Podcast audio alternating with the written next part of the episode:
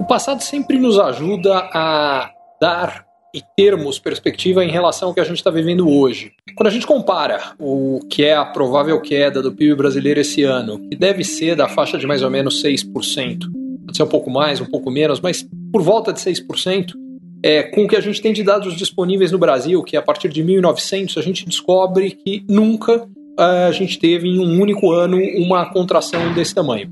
O que a gente vê no mundo é parecido. A diferença é que no mundo, na Grande Depressão, na década de 30, houve anos em vários países uh, de desempenho econômico ainda piores do que o que a gente vai ver esse ano. E um outro detalhe: em vários países do mundo, o desempenho da economia esse ano será pior do que o brasileiro.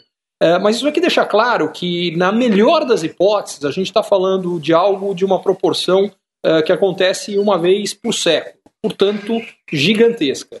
E isso em função de estímulos econômicos gigantescos que aconteceram por partes do governo brasileiro, de governos em todo o mundo, tanto do lado fiscal, nunca é, governos gastaram tanto para estimular a economia como dessa vez, e do lado monetário, nunca foi colocado tanto dinheiro em uma redução de juros tão brutal. Brasil, não precisa muito, taxa Selic a 2%. É, isso dá uma ideia da magnitude do que a gente viu. Mas eu acho que talvez o mais importante é o que isso significa daqui para frente. A queda seria muito pior não fossem esses estímulos. Os estímulos fiscais conseguiram fazer com que a economia se recuperasse bem rapidamente. Então, no Brasil, por exemplo, a economia afundou basicamente por dois meses e logo na sequência já começou a ter uma recuperação muito forte. O problema é que os estímulos fiscais, ou mais especificamente é, os 600 reais que 80 milhões de brasileiros receberam, custam muito caro. A gente não tem como mantê-los por muito tempo.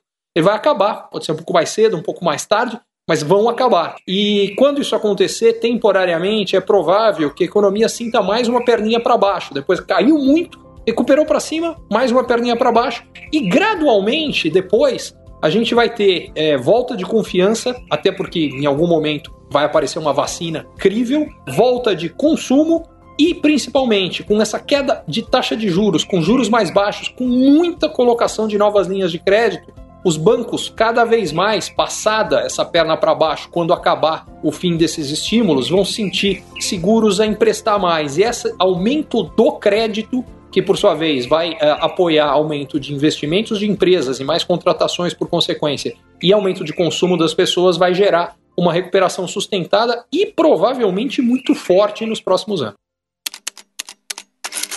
Os riscos de aumentos de preços significativos no curto prazo são baixíssimos. Simplesmente porque, com uma demanda tão reprimida, fica muito complicado para as empresas, mesmo as que têm tido aumento de custos, repassar para os preços de vendas dos produtos esses aumentos de custos, porque não vai ter condição das pessoas pagarem. Então, sim, pode acontecer pequenos e pontuais aumentos de preço, mas uma inflação generalizada no curto prazo, o risco beira zero. Por outro lado, quando a gente considera uh, períodos mais longos, é, o risco de inflação aí é importante. Quando eu digo períodos mais longos, eu estou falando mais para a partir de talvez segunda metade do ano que vem, principalmente anos seguintes. Porque o estímulo econômico colocado dessa vez foi tão grande que é provável que em algum momento, particularmente no ano que vem, nos anos seguintes, a gente tem uma recuperação econômica muito forte. Quando você soma isso, no caso brasileiro, com o fato de que o dólar subiu demais, que a moeda brasileira se enfraqueceu, os produtos importados ficaram mais caros, quando a economia recuperar com mais força, aí sim o risco de inflação pode se tornar importante. Por hora, não é razão de preocupação. Aliás, é por isso que a taxa Selic, a taxa básica de juros brasileira, caiu para o menor nível da história e é até possível que ainda caia mais um pouquinho. Empresas de comércio e de serviços estão entre as que foram mais desafiadas por essa conjuntura da pandemia.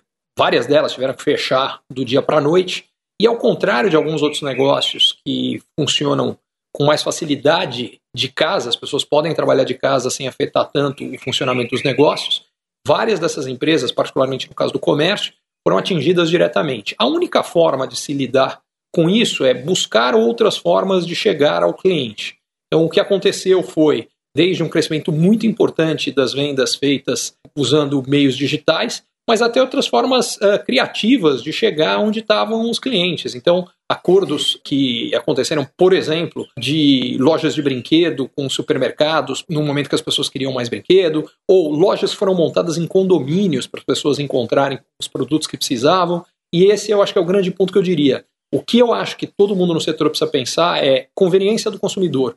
Como fazer o melhor para que as pessoas encontrem o que querem da forma mais simples. Isso é verdade sempre, mas em momentos mais complicados como esse, mais ainda. Neste momento, o digital foi fundamental para fazer isso acontecer, ele será importante daqui para frente, mas ele não é a única alternativa. Há várias outras e elas precisam ser consideradas e levadas muito a sério.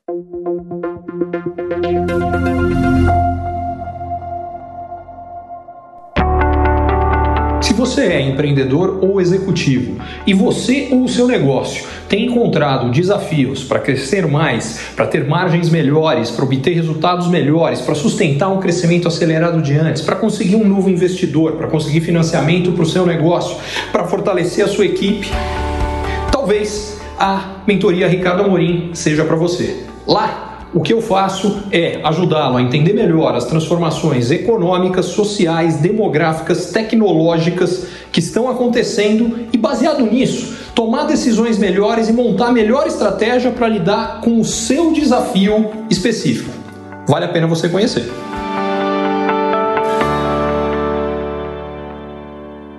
Curtiu esse conteúdo? Assine para receber quando cada um dos próximos for publicado. E se de repente você achar que algum colega, amigo ou alguém da sua família pode gostar também, lembre de compartilhar. Até a próxima!